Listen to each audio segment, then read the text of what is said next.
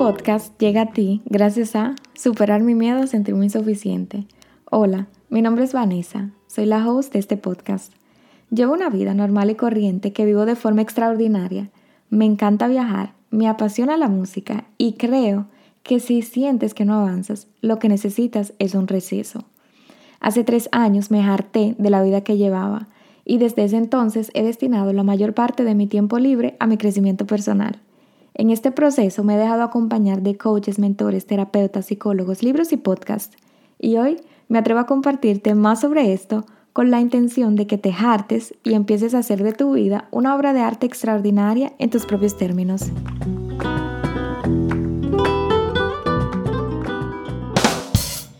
Bienvenido y bienvenida a nuestra conversación número 2 eh, ten libreta y boli a mano porque hay preguntas que responder.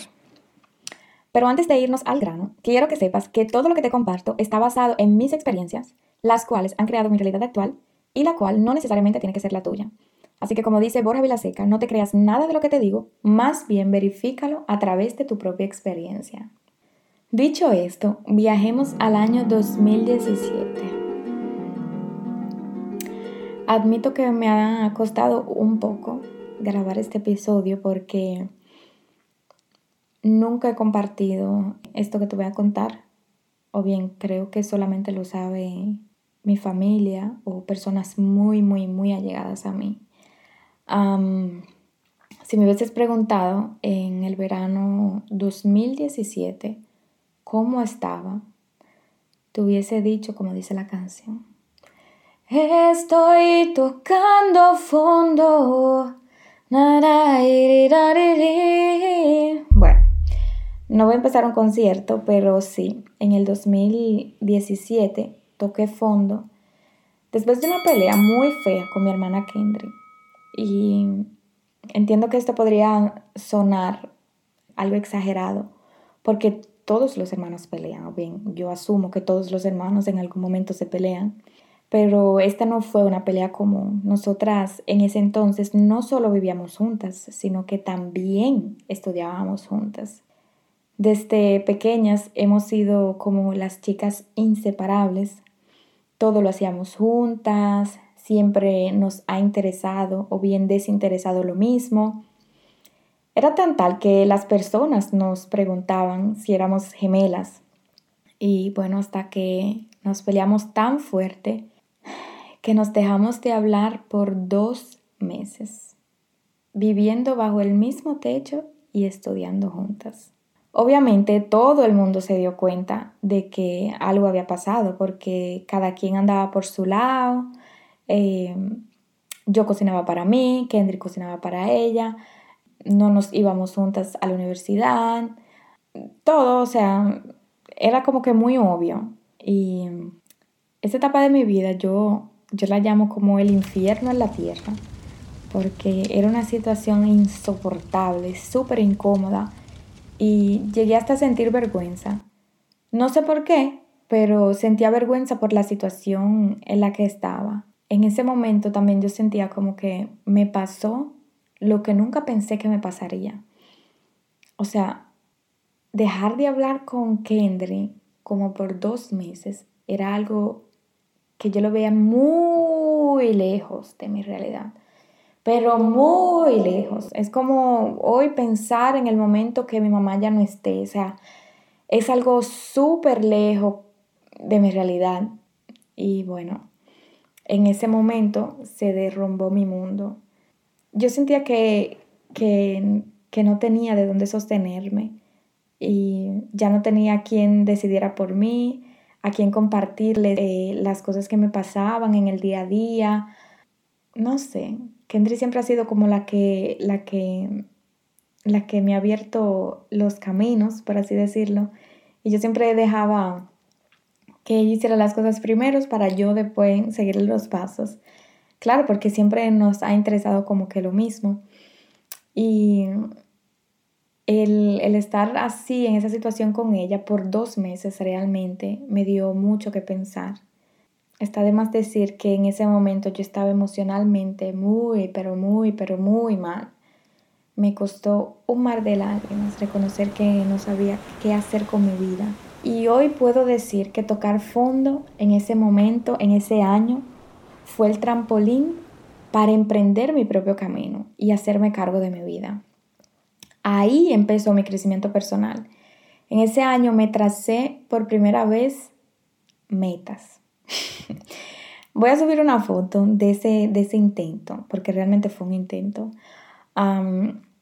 y bueno, yo veía que, que Kendry seguía como que su vida, o sea, no que a ella no le importaba lo que estaba pasando, pero eh, ella seguía haciendo su vida y yo estaba como, qué sé yo, como un mojón, esperando como que algo pasara, que alguien me viniera a salvar.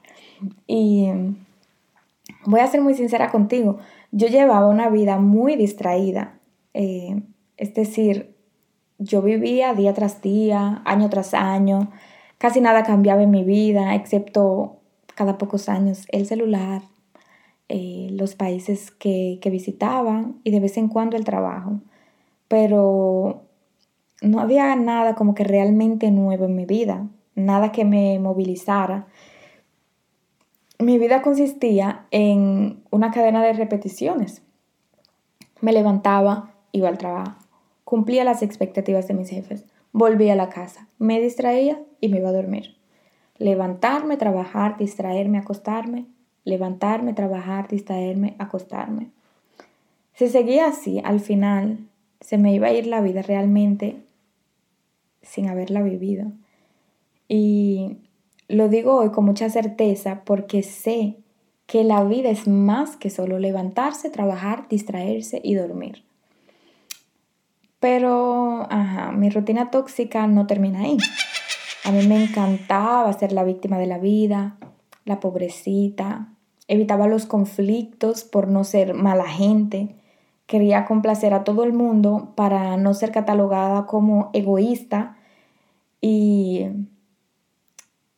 era adicta, eh, era adicta a, la, aprobación de, de las personas.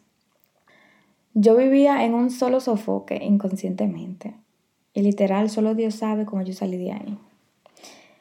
Y bueno, en ese momento eh, de estar en ese hoyo, yo perdí mi norte y me harté, o sea, literal, yo me harté de no saber dónde estaba parada, qué yo quería de la vida.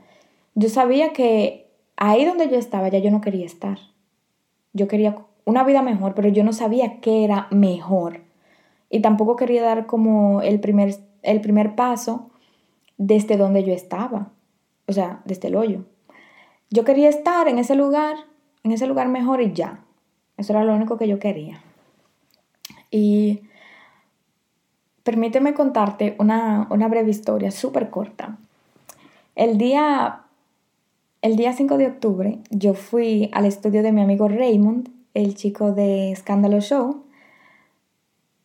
Como yo no me sé la dirección de su, de su estudio, bueno, yo no sé llegar sola, le pedí la dirección y la puse en el GPS. Y el GPS calculó la ruta desde mi ubicación actual y decía que eran como una hora y media más o menos. ¿Por qué te cuento esto? Porque la abundancia, la vida saludable, el bienestar, ese mega trabajo, la riqueza, ese amor bonito, el dinero, el éxito, la felicidad, todo eso es un mundo desconocido para la mayoría. Y entiendo que para llegar a un lugar desconocido, lo primero que debemos saber es cuál es nuestro punto de partida, es decir, nuestra ubicación actual. Yo no sé quién eres, porque obviamente yo no te estoy viendo, ni sé a dónde vas, pero sea cual sea tu destino, te invito a cuestionar tu punto de partida. ¿Dónde estás hoy? ¿Qué te frena? ¿Qué te da miedo? ¿Qué te ata a qué cosa? Por ejemplo, eh, el no tener ahorros o una seguridad financiera te ata a estar en un trabajo que no te gusta.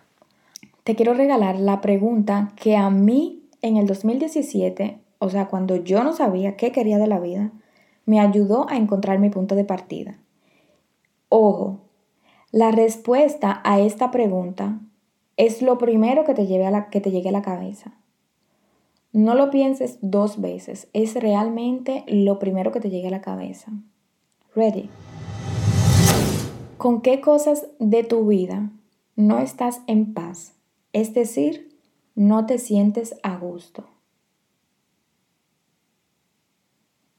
Acontecimiento, situaciones, tu cuerpo, tus finanzas, pareja, familia, trabajo, tiempo libre. Escríbete en tu libreta ahora mismo lo primero que te llegó a la cabeza. Y colorín colorado, esta conversación aquí ha terminado. Gracias por asistir. Espero que esta conversación haya sido de valor para ti y que te sirva para empezar a hacer de tu vida una obra de arte extraordinaria en tus propios términos. Déjame saber si te ha gustado este capítulo, compártelo con alguien que también quiera más de la vida y no te olvides de aplicar lo que hablamos. Nos vemos en el próximo episodio y hasta entonces nos vemos en las redes.